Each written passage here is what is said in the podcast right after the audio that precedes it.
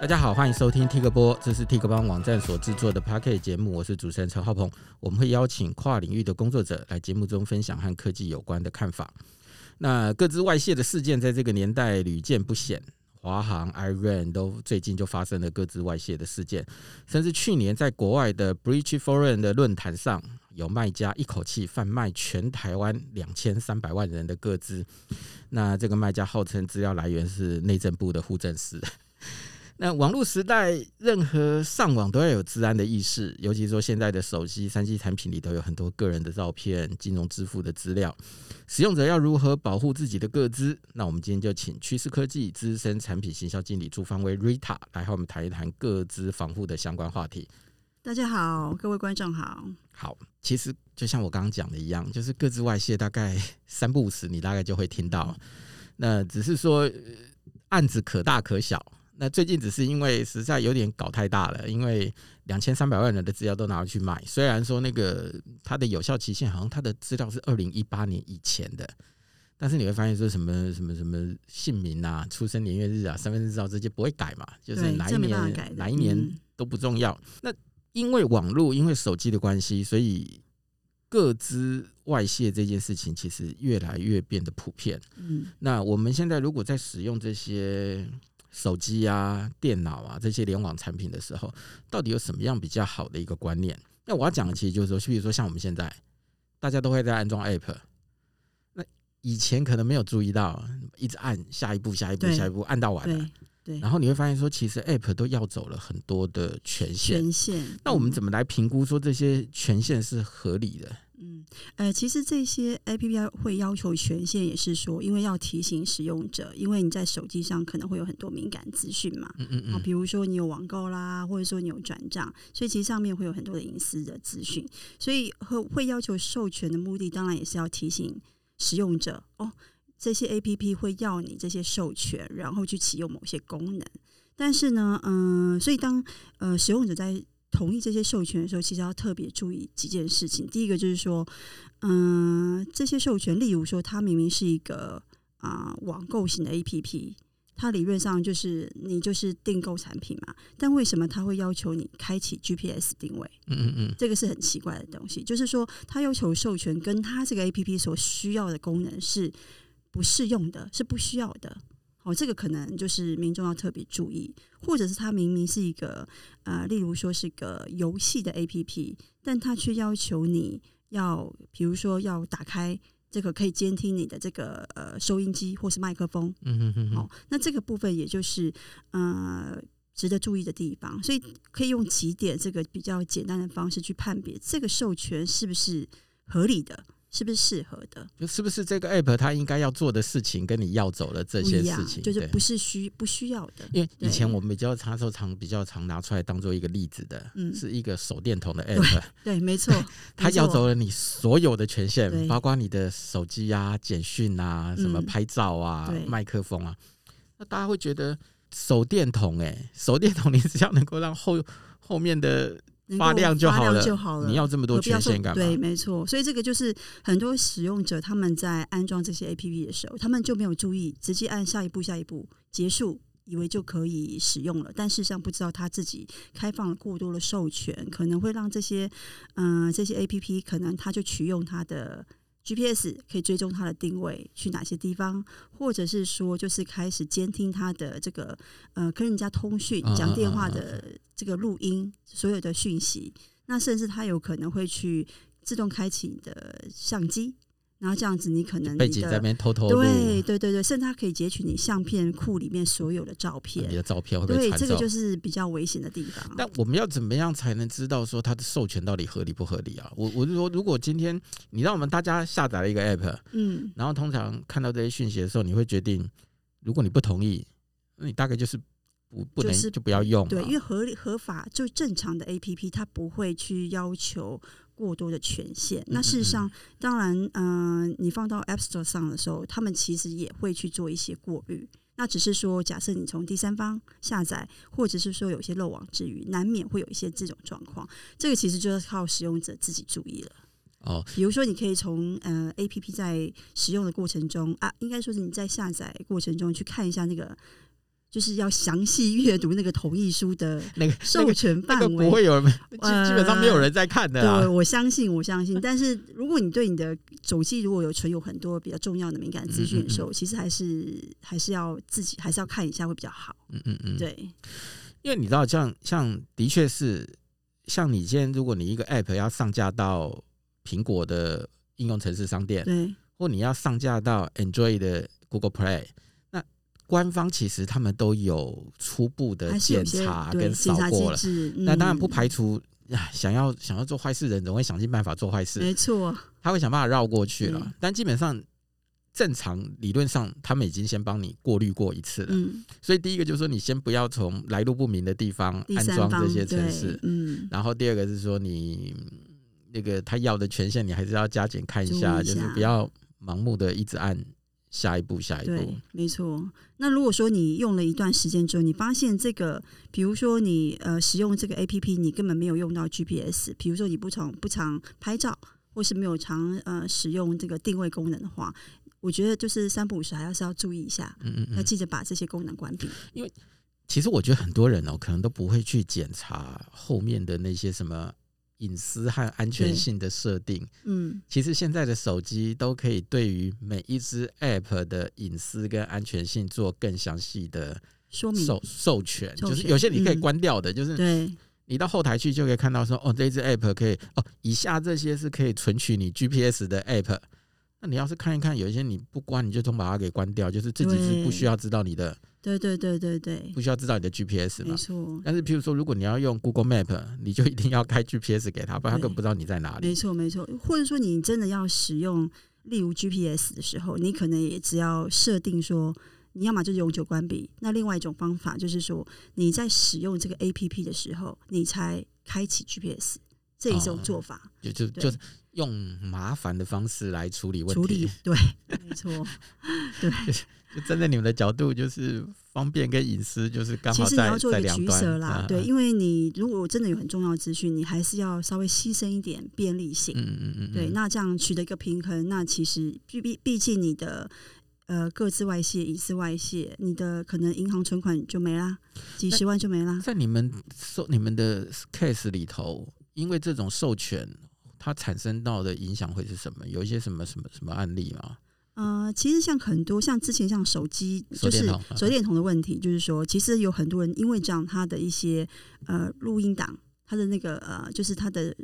收他的那个呃通讯通话的内容就被监听到了。OK，对，那甚至说可能你在通讯内容，或者是说你的他的有时候权限开放到说，他可以知道你传输的资料内容是什么。Uh uh huh. 那这样会导致他的信用卡资料外泄。OK，等等。对，所以其实有蛮多类似这样的案例。所以授权这件事情其实很重要的，嗯、自己要小心。对，其实我们之前有一项呃研究分析出来说，就是前百大的这个，就是呃最热门的 APP 当中，大概有半数以上，它其实都是一个具有隐私权问题的 APP。所以，可是它是却是最热门的。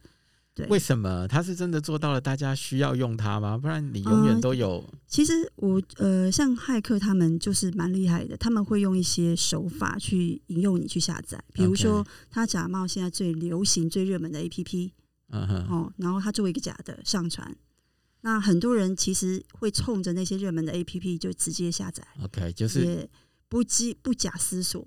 有一些也是一些行销话术，比如说什么我呃什么通话录音，什么保障自己，什么要收证，什么密录，类似类似，所以其实他们蛮善用这样子的一个呃行销话术，啊。我可以这样讲，那就是就是也是人性的弱点啦，对对啊，不是人家讲说骗子能骗多久是傻子决定的，你说对了，就是啊，就是。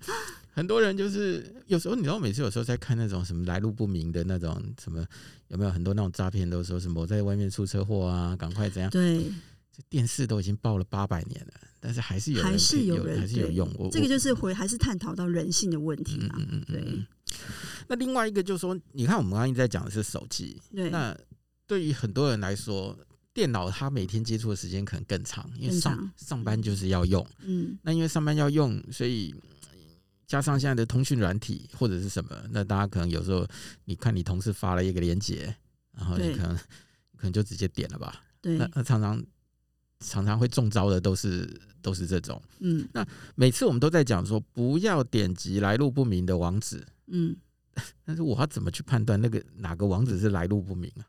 呃，其实可以，呃，比如说先先看来源。嗯嗯，所谓的来路不明的网址，当然就是你可能收到一封莫名的邮件。嗯嗯，哦，这个寄件者是你不认识的人。比如说我前一阵子也会收到，呃，很奇怪的，比如说英文信件，或是我根本没有订订的一些线上服务，嗯嗯，但是他却冒名，就是假冒这个知名的，例如说是呃串流影音的邮件发给我。那其实这个就是一个很奇怪的、很奇怪的一个呃这个行为。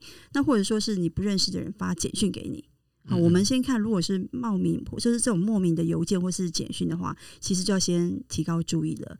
那第二个是说，在网址的辨识上，其实有一些些小小技巧，比如说，当你看到这个网址要你点击的这个网址，它是一个，例如说呈现乱数。它可能是一二三四五或 A B C D，或是很奇怪的一长串的乱码组合，那就要特别注意了。因为正常来讲的企业网站或是政府的网站，它的网址其实都是有具有意义的一些字眼。例如说，好举例来讲，Line 的官方网址就是 Line 点 me。嗯嗯嗯。那像是宅急便的网站好了，它就是 T dash Kate，嗯嗯，就是有意义的文字。但是如果你收到是一串乱码。那这个要特别注意了。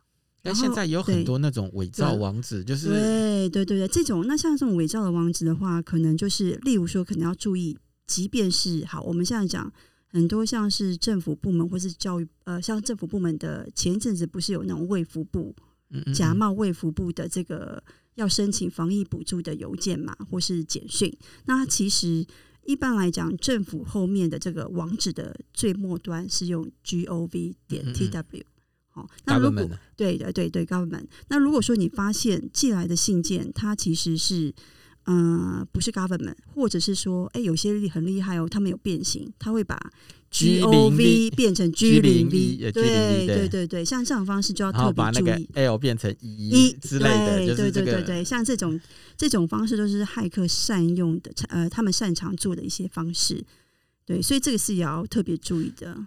那所以我们因为其实网址辨识对于一般的消费者来讲，真的是有点难度。如果说他也不熟悉这个英文的拼音，或者是说现在很不是常流行短网址嘛，对，那所以这个部分最好建议还是说，当你收到这个讯息，还是尽量到政府的网站或是官方网站。去查询，因为如果你不管是申请补助啦，或是要参加抽奖啦，你到官网，官网一定会有相关的讯息，嗯、哼。那就就要多 double check 去确认一下网站上是不是有相关的讯息，不要直接透过那个链接去输入你的重要的这些资讯，因为这样通常会给你前面一个话术，对，然后后面直接给你一个连接，连接可能是短网址，或者是说对什么样的方式，那这样其实就很容易。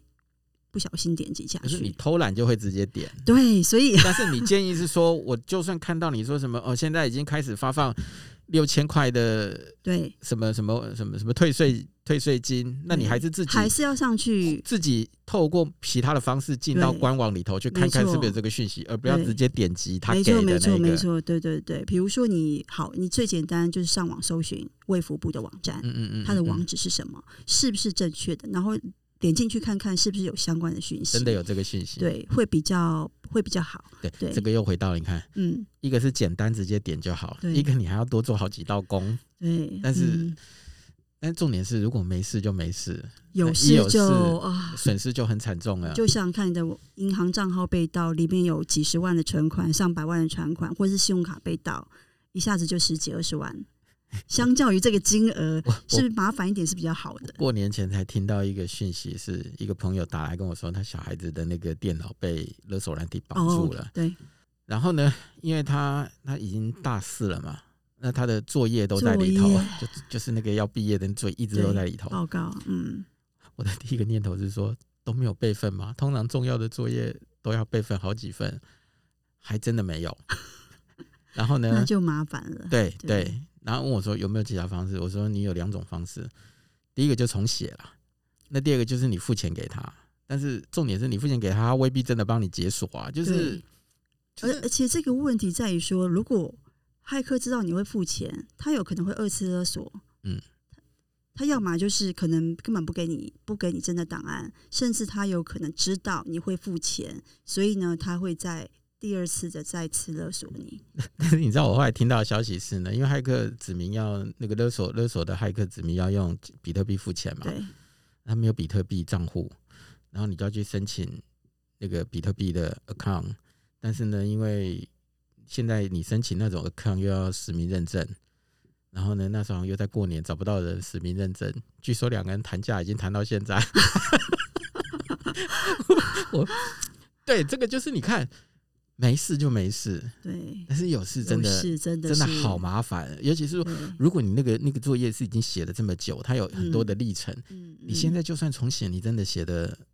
写得出来吗？这个这个已经不是用金钱可以解决的事情，这是耗费你所有的心血。对对，对，对，当然有时候就是比如说呃，像我们有时候也会提供一些解密工具，看看尝试能不能够想办法解解这个。说已经被骇客锁住了，对，然后我自己想办法解密。但是事实上，这个通常那个难度很高啦，高对，对，非常高。所以其实我觉得重点还是使用者习惯，记得要备份。嗯嗯，一定要备份，尤其重要的资料。这这已经不知道讲了八百次了，就是你觉得越重要的东西，你要越常备份，然后甚至要多备份很多次。我们我们之前有讲过备份三二一，赶快再回去听。要是把资料再 抓出来研读一下，就是对备份的观念，那个那个很重要。好，但我们这一集没有要讲备份哦，就是各自这件事情。嗯，其实你看现在大家同大家都其实都同意。一只手机丢了，了不起，那个硬体的钱就是三五万，你大概随时那三五万你可能赔得起。可是你手机里头的那些 data，以前听过很多什么几年的照片都在里头，然后你的一些所有的一些什么金融的资料、支付的工具、对话的记录，那那个就不是三五万块可以处理的事情。所以等于说，一来备份是一件事情，那二来当然也要想尽量想办法可以。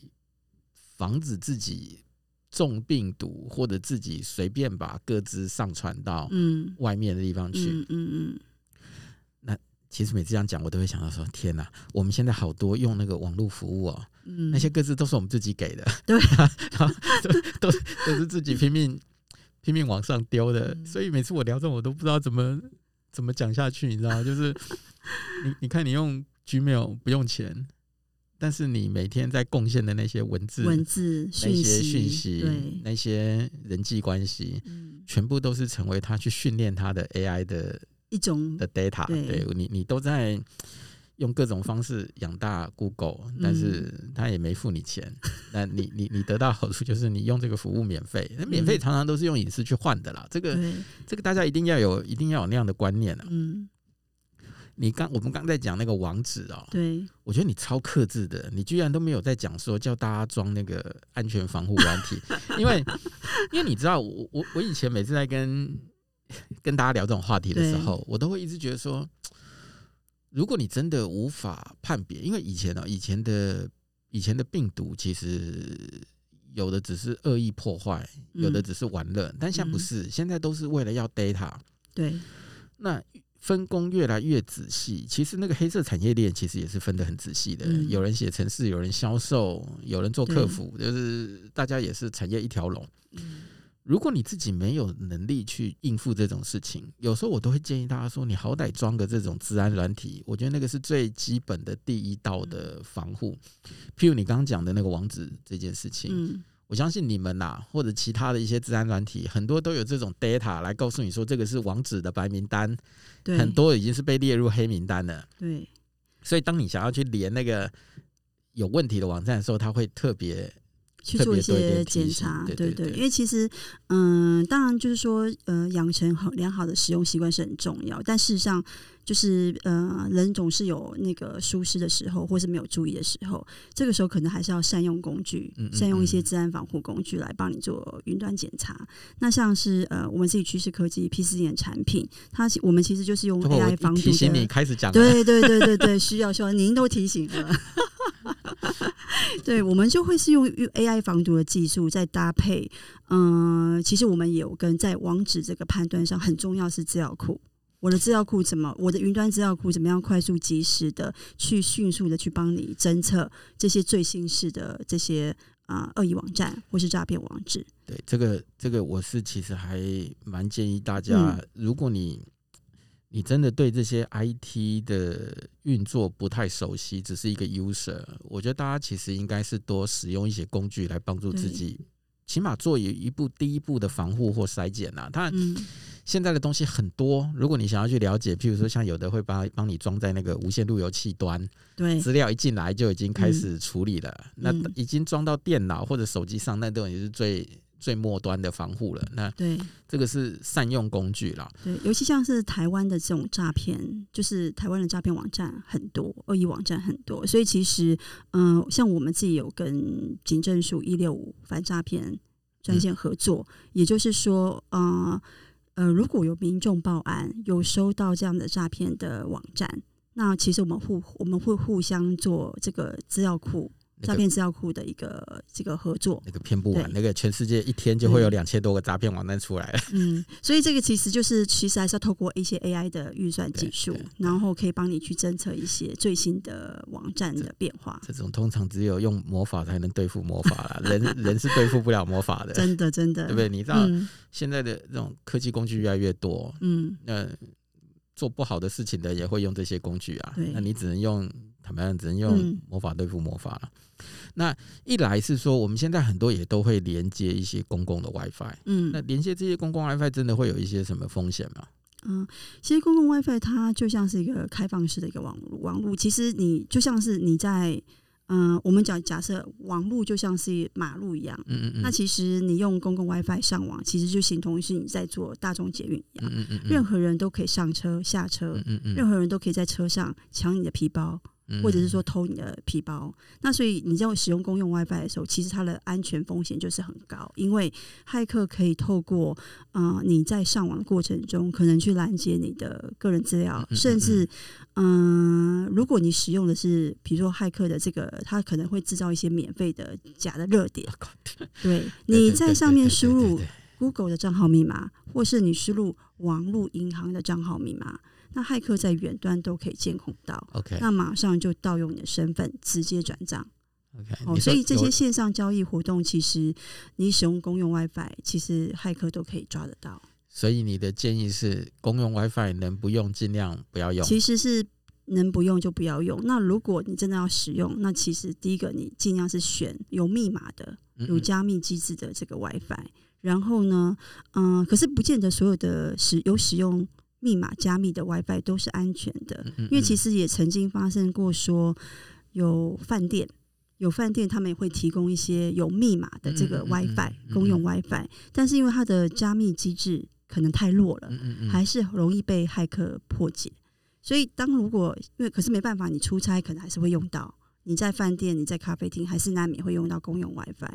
那这个时候最好是使用 VPN 的产品。嗯嗯嗯嗯。啊，你透过 VPN，它可以加密你的一些网络传输的资料。那你在里面，其实你要使用的时候，就算是骇客真的拦截到，他也没有办法，没有办法去破解到你里面的资讯。因为你 VPN 其实又多了一层加密，对对对对对，就像是你在做防弹专车一样，人家不知道你在里面，也不知也没办法去攻击你，所以其实它会在比它会更它的保护力是更强的。那如果你真的没办法，一定要使用公用 WiFi，最好就是有 VPN 的这个服务。所以你的意思是？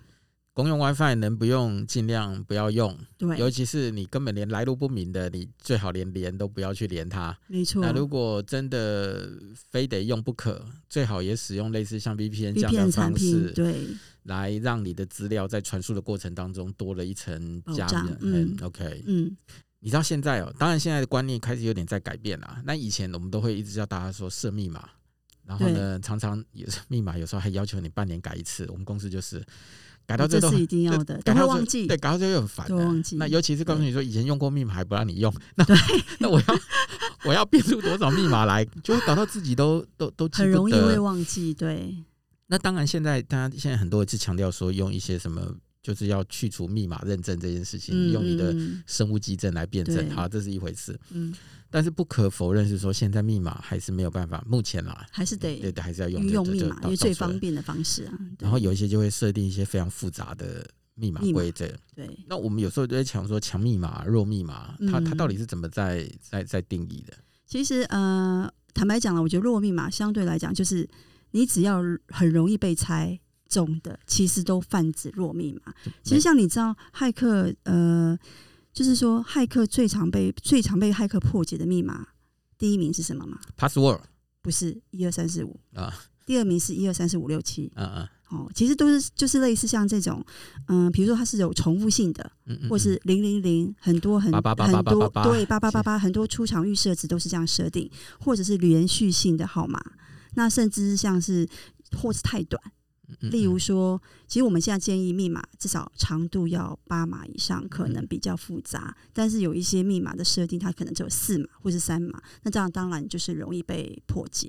四码也太容易猜了吧？真的太容易猜了，一二三四就是。所以，我我们会建议说，你在密码的设定上要有一些特别注意的这个规则。例如说，在密码的组成上，你最好是英文加数字，英文大小姐，再加上符号，对符号。对，但，有些网站现在还不支援符号呢。对，没错。所以，那你就只好用大小写。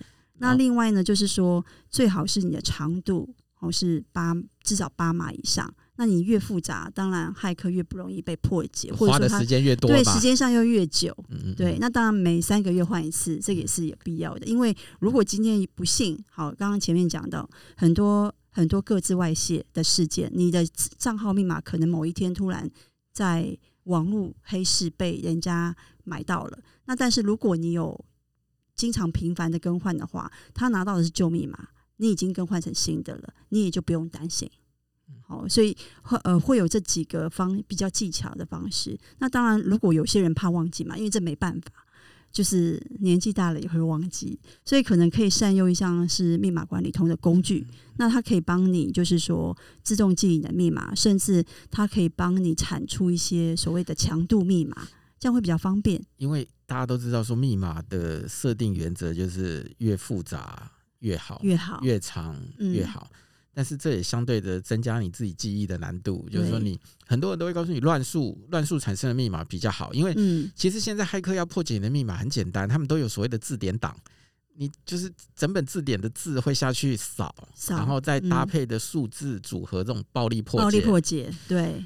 那如果你是乱数，就是增加那个复杂性，它要破解的难度。对对。但是因为如果你用了很难的乱数，你可能自己也记不住，然后你就写一张纸条贴在你的这个电脑荧幕上。对，又回到那个你知道吗？嗯，方便跟那个安全，安全之间的的取舍。对，没错。那可以建议啦，台湾。好像有一个注音符号是很好用的东西啦，就是你用注音符号敲出来的。对，这是比较特别的。英文里头看起来很像乱码。对，当然我们也要强调，就是说你密码最好不要是说的，就是不要，就是有人怕忘记嘛，所以一组密码走天下。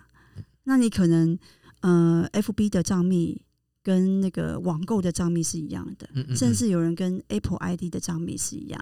那你的 Apple ID 如果有绑信用卡，那你你的 FB 账密一旦被破解，那你其实你甚至你的 Apple ID 的这个信用卡就会被盗刷，所以这个其实是大家不要就是一组多用啦。对对对对对，对其实我自己我自己个人的建议是这样，像我自己哦，因为很多东西都最后都要你什么，如果你真的密码忘了，都会需要你的手机跟那个 email 取回嘛。嗯、对，所以其实我的 Gmail 是一组唯一的一组密码，嗯，而且是很复杂的密码，嗯、我的 Gmail 就只有。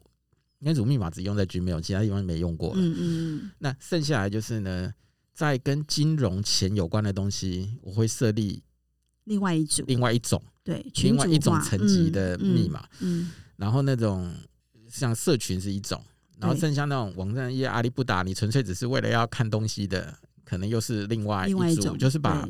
把密码也分组分组管理，对对对，分层级分组管理。那这样至少，嗯、呃，你可以在复杂当中又有一些些比较比较容易的方式去做辨识，不会被一攻破就全破。没错，对，其实太多的案例都是说，他一个账号被破，等于所有的网络服务的这个账密都被破，因为只要跟这个人有关，他全部都用这一组下去扫。没错，没错，没错。尤其疫情的关系，其实大家都是在网络上建立非常多的账号密码，所以这次也带来了更多的风险。嗯嗯嗯嗯嗯。那现在比较常听到有一种叫双因素认证，嗯，那它是什么东西？优缺点是什么？其实双因素认证，顾名思义，它就是呃，除了账号密码以外，再多了一个另外一种方式来去验证的。的登录的身份，比如说，呃，以往我们都是用密码嘛，嗯、那现在可能会要求说，他会发一组安全验证码到你的手机，对手机简讯或者是 email，嗯嗯，那你再把这个安全验证码拿回来输入进去，才换才算是验证到你本本人的身份。那这样其实它的好处，当然就是说可以多一道保护，尽、嗯、管的，就是即便你的密码。可能被骇客猜到了，但是因为你没有，他没有办法，他一定没有你的手机或 email 可以做验证，嗯嗯、所以可以降低呃各自被登录的被盗用的风险，这是好处啦。对，坏处就是回到刚讲的又麻麻烦，可能对有些 用户来讲会觉得很麻烦，因为多一道多一道手续。其实我现在就是因为所谓的双因素认证。有的是发简讯过来啦，有的是发 email 过来啦。嗯、对，那现在也有那种认证软体，软体对认证软体，它会要求你输入认证软体上产生的那一组序号，序号一次性的密码。但是不管怎么说，那就是麻烦，你就是得做，你就是得做多做几道工作，或者是万一说你今天刚好手机忘了带出门，哦，你可能就对你又收不到这些相关的讯息，你就登录不了这些网站。那这个是。嗯这个是麻烦，嗯，那它好处是你，你你你的账号比较不容易被偷啊，嗯，你可以降低这个风险啊，对，你看像尤其是像现在这些网红，嗯，他的账号就是他的钱啊，对，他养了这么多的粉丝，万一被偷走了，比如说像我们也曾经发现这种上，比如说他的这个呃粉丝数有上百万，但他可能因为收到厂商邀约的邮件。或者是他不小心点了 FB 的一个，就是呃假冒的一个讯息贴文，那要求小编去做登录验证，因为这样关系，他的账号整个被盗走。那即便你真的有，其实说实在啦，就是说你即便使用这种所谓的双因素认证，也不见得百分之百安全，因为呢，就是骇客总是有新招，他们也我们就已经发现说，呃，有些骇客他的手法就是他已经在你电脑中了一次病毒。然后这只恶意城市可能就会去截取你在浏览上浏览器上面已经记录的一些 cookie，或是你登录的资讯。那它借由这个方式来躲过这个双因子认证的一个这个辨识。对，所以其实也不见得百分之百安全，但是多一道防护，所以总是多一个好处。你讲那个 case，其实我知道，嗯，但是我觉得那个也实在是太硬派了，那个一般的人其实是办不到的。对，就是很多，可是他们就是特别针对创作者，对对，对或是这种粉丝粉丝粉丝数很多的，对对对，因为这个这个对于呃，相较于一般的民众来讲，他们更他们的这些都是他们的心血，他们算是他们的工作资产，嗯嗯嗯，对，所以嗯、呃，相较来讲，对他们来讲，可能就是比较有利可图，嗯、可是。所以这特别要就是提醒创作者或是小编们要特别注意这一点，就是不要看到什么东西都点。对，要然后呢，double check 那个安全防护能够有多麻烦就多麻烦。对对对。那个相那个麻烦，相较于你之后的损失，那个会比较差别差很多。对，因为你要再去想办法救援，要救回你的账号，其实都不容易，都要耗费上非非常多的精神。而且你看，你现在用的一些都是跨国公司的服务，嗯，这些跨国公司谁理你啊？就是对你，你真的要去找。找国外的这个呃，国外的这个官官方网站的客服帮你去处理，其实要花很多时间。对，所以还倒不如你自己做好一个治安的防护的这个有一个完善的措施，包含你自己的个人行为、个人习惯的调整。嗯、然后呢，嗯、呃，再加上你装了防毒软体，然后去帮你做辨别，其实会它的安全性会大大提高。那那就你们自己的资料来看啊，到底是手机跟电脑？哪一种比较容易泄密啊？哪一种比较容易中毒啊？嗯，你们的资料里头，其实应该这样讲，就是说，嗯，电脑大家知道一定会有里面有储存非常多重要的资料嘛，但是不代表手机不重要，因为其实手机上面储存更多个人的敏感资讯，对个人的资讯，所以这个人资讯就是跟你直接跟你财个人的财产有相关。那尤其现在的手机。第一个，手机现在使用者非常多，它更相较于电脑可能更普及，因为你可能阿公阿妈不见得有电脑，但他会有手机，他要追股票。对，那再来就是说，现在手机的功能，智慧型手机的功能越来越强大。阿公阿妈去抱孙了，不要拼股票了。他是想赚点零用钱，给那个孙子买玩具。对啊，所以像嗯，像、呃、而且像智慧型手机的功能越来越强大，大你可以做很多工作上的事情，然后你可以储存大储存大量资料，那你可以在手机上消费娱乐，然后转账，什么都是透过手机。而且其实手机相较于电脑，它更是我可能睡前睡前三十秒把我购物车里面的东西结清，所以它是二十四小时，其实都是随时暴露在风险中。所以相较。嗯、呃，以这样情况来看，其实手机所面对于个人来讲，所面临面临到的这个安全风险是更高的。所以，因为它更有价值，所以骇客更愿意花时间在你的手机上面。嗯，这是一种趋势，这是一种趋势、嗯。对，你们看到的资料也是这个样子。对，而且其实现在就是手机安全威胁的这个速度是，嗯、呃，它是它的增长成长速度是非常快的。嗯哼哼。对，所以这要特别注意。嗯。所以，但手机能做什么？就上述讲的那些东西吗？呃，其实现在的就是呃，像是手机防毒软体可以做到的很多。嗯嗯，以我们自己就是呃的趋势科技行动安全防护来讲，它第一个好，它可以帮你去侦测你的这个所浏览的。呃，网址是否是安全的？一旦是发现它是一个恶意网址或是诈骗网址，我们就会立即的封锁。因为其实你只要能够第一时间封锁这些呃病毒感染或是诈骗的入口，其实对使用者来讲就会降低很大的风险。这是第一个。那第二个，它可以去帮你侦测你这些恶意程式，例如说像以 Enjoy 来讲，可能会下载很多的 APP。那其实它会帮你，呃，云端检查你在下载这个 APP 是不是有问题的，是不是明明是一个游戏的 APP，但是它会偷开你的这个自拍。那个相机或是 GPS 的功能，你你们要怎么做这件事情？我说你你你会去怎么检查这些 App？弄个沙箱吗？还是什么？嗯、呃，其实，在云端上，我们有个叫做 MAS 的技术，我们会透过云端的技术来去做个动态的分析，去检查它这个 APP 是不是有什么样的异常的行为。那如果回到装置端的话，嗯、呃，基本上，嗯、呃，我们会去检查这个装置的这个，比如说它的 Package Name，它的套件名称是不是呃恶意城市的名单。所以其实你也你也会建议大家在手机端最好也装这种。其实会，因为其实对，没错，因为呃，你可能因为其实没我们没有办法确定一般的使用者他的使用习惯如何，所以每个使我使用者他会有各式各样不同的行为。哦，你有可能从第三方下载，你可能用蓝牙。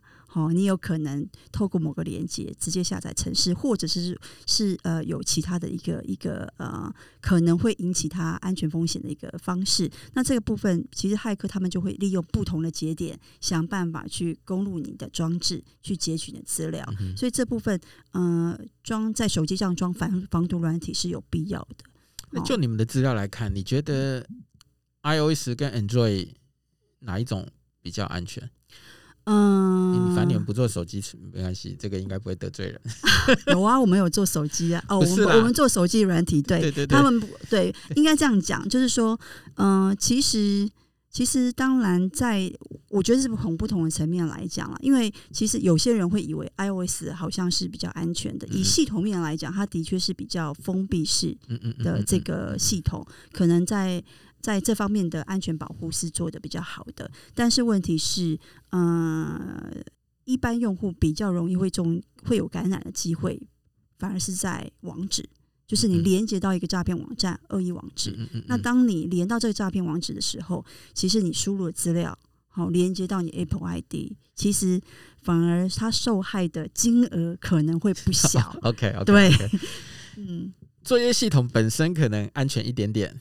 但是因为会被骗的，都跟作业系统没关系，嗯，都是你点了一些来路不明的网址，所以造成的一些风险。所以你你们的统计数字就是 iPhone 的人比较有钱，被诈骗的金额比较高啦。因为对骇客来讲，他也会想要说，哎、欸，我要找利多的地方，所以呢，嗯，先判别机型，用的是 iOS 什么 Pro 等级的、Max 等级的，买得起这种手机，先侦测型号。这种型号的人可能比较敢花费，所以这个是重点客户。对，其实像我们就常发发发现，就是说，像之前有很多类似假的这种宅配简讯的案例，它就是当你连接到这个网址的时候，它会去帮你分配。好，如果你是 Android，就把你连到假的一个宅配的网页；如果你是 iPhone 的用户，就把你连到 Apple ID。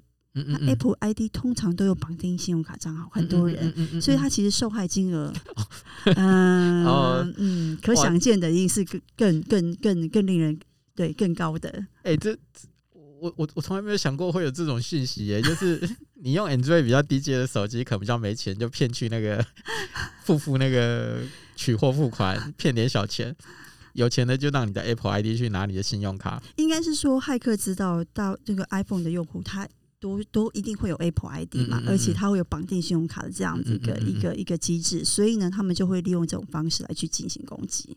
唉，真的是。拿 Android 的会被看不起。嗯、呃，但是因为 Android 的好处，当然它是一个开放式的一个城市嘛，嗯嗯嗯，所以它可以在上面使用的一些功能，或是它可以开发的一些呃功能性就会相对多。因为它是开放式的，嗯、所以有更多人为它写了更多的程式。没错，它可以有更多的运用，但是它相然相对的，它带来的风险也是会比较高的。因为以前其实讲的很简单嘛，因为。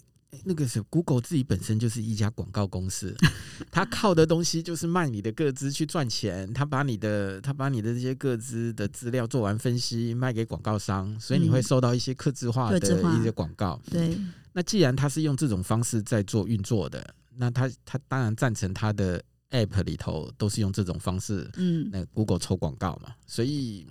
好好坏坏，对，就是呃，其实它就是一个灰色地带，因为有些人觉得，哎、欸，他想收到广告，嗯嗯嗯，有些人不想收到广告，嗯嗯嗯，对，所以这个有时候也是看个人的取舍，嗯。但其实回过头来，呃，我自己的看法其实一直都是这样，就是说天底下不会有人那么好心。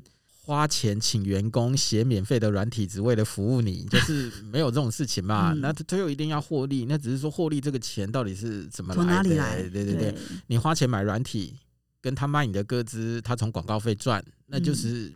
嗯就只是不同的方式而已。那对，所以我们说啊，免费的最贵啊，嗯嗯嗯嗯免费的广告啊，免费的 APP 啊，其实这些都会，它背后有一定有一个其他的因素是要引诱、要吸引你来使用。对，所以其实以前我会都会跟朋友聊，或者是就是说，如果这个 App 其实真的很重要，或者是这个 App 跟一些个资什么有关系的，我觉得你宁愿花钱买。买人家的服务，我觉得这个是比较，我觉得比较正向的循环啊。嗯，他赚到钱，他可以去做更好的软体来服务你，而不是服务广告厂商。我觉得这个是大家可能要想的，就是不是觉得那个好贵哦，这个不用钱，那不用钱，你应该想想看是他从哪里赚吧，就是这才是合理的思考逻辑啊。那如果现在装置失窃了，我们应该要做好哪些对策？就是。对，我们刚刚已经一直在讲了嘛，就是手机掉了，买一只就好了。对，那里头的 data 怎么办呢？我们，嗯呃，其实当你就是说，当你在使呃使用手机的时候，我觉得建议就是说，你可以先用，例如说，嗯、呃，像 Android 或 Google 都会有像是那种呃 Find My Phone 或是寻找我的装置的功能，嗯嗯嗯，你可以先把它打开。哦，或者像是一些防毒软体本身，它也有提供，就是说寻找，就是呃失窃防护的一个功能，那可以让你去去去，当你的手机遗失或不见。的时候，可以快速的透过 GPS 或者是说 WiFi 的方式帮你去找出你的手机位置，然后甚至它也可以帮你做去做一些远端清除资料的一个功能。Okay, okay. 那这样的话，就是当你手机遗失的时候，最重要是里面的资料。当你如果确定找不回来，那你就可以直接把远端用远透过远端的方式，把你手机的资料还原成原厂设定值。嗯嗯嗯，那你就可以避免的手机的重要各自外泄。嗯嗯嗯嗯，我我觉我觉得这还蛮重要的。对，就是说我刚。问你这一题的时候，我脑子里想到的都是资料要先备份好，你平常就要有备份的习惯，所以才。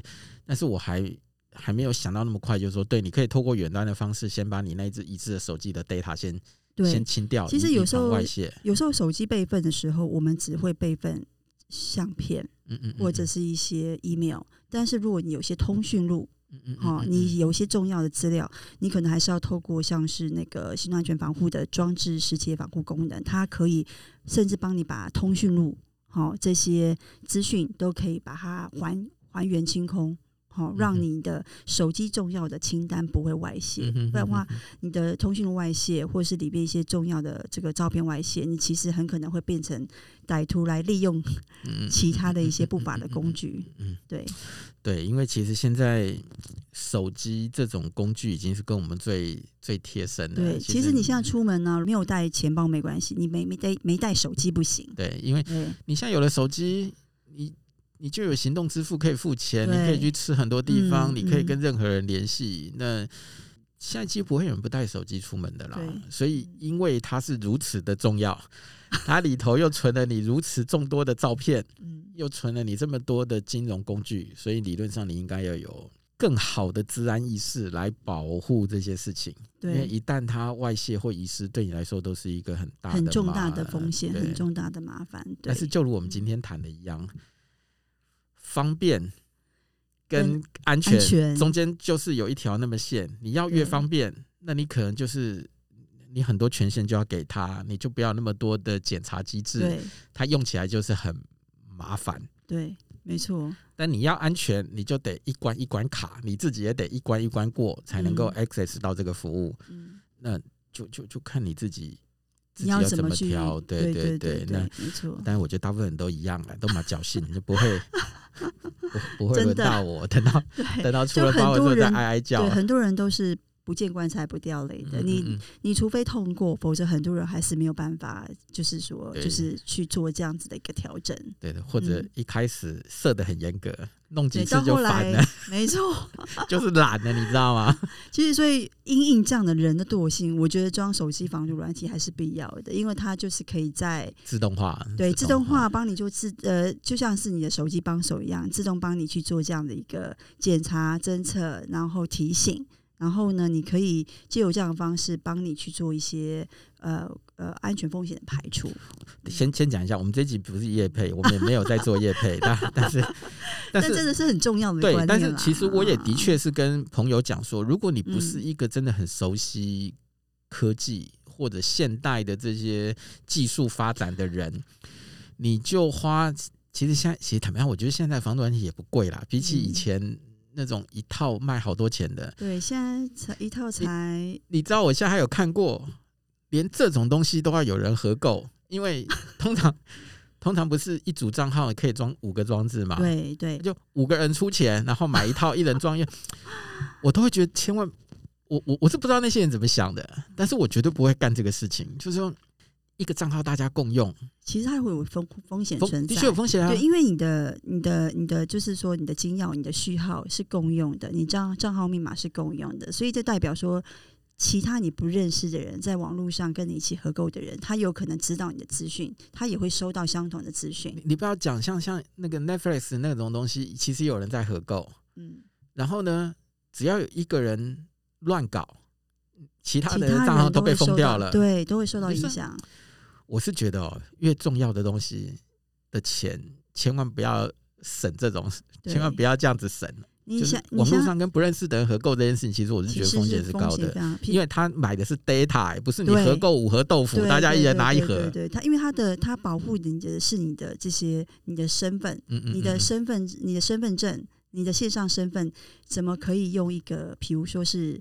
那个呃，合购用合购方式，或者用跟别人共享的方式去取得去做保护，其实这是非常危险的。因为你的账号啊、密码，对对，都是大家一起在里面。我觉得，哎，基本上就这样子了。就是我我我我我自己的看法都是这样子，就是你想要越安全，你就得牺牲一点东西，也许是麻烦，也许是是什么是什么那。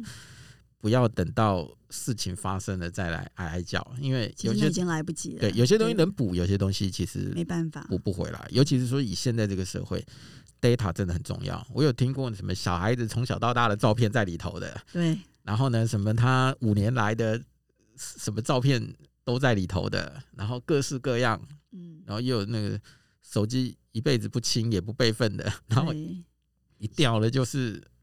所以我觉得这是这是大家现在在使用手机上该有的观念跟风险呐，就是有些东西到网络上，它既然有一道它的风险，那你你自己该该设的密码、该装的我们刚刚讲的什么双因素认证啊、网址啊这些，其实能做都要做。嗯，那真的都不熟，坦白讲，就去装一套你叫得出名字来的防毒软体，大概都可以帮你做到第一线的把关。对，嗯嗯嗯。好啊，我们今天就谢谢 Rita 跟我们的分享了。OK，好，谢谢，谢谢，谢谢，拜拜，好，拜拜。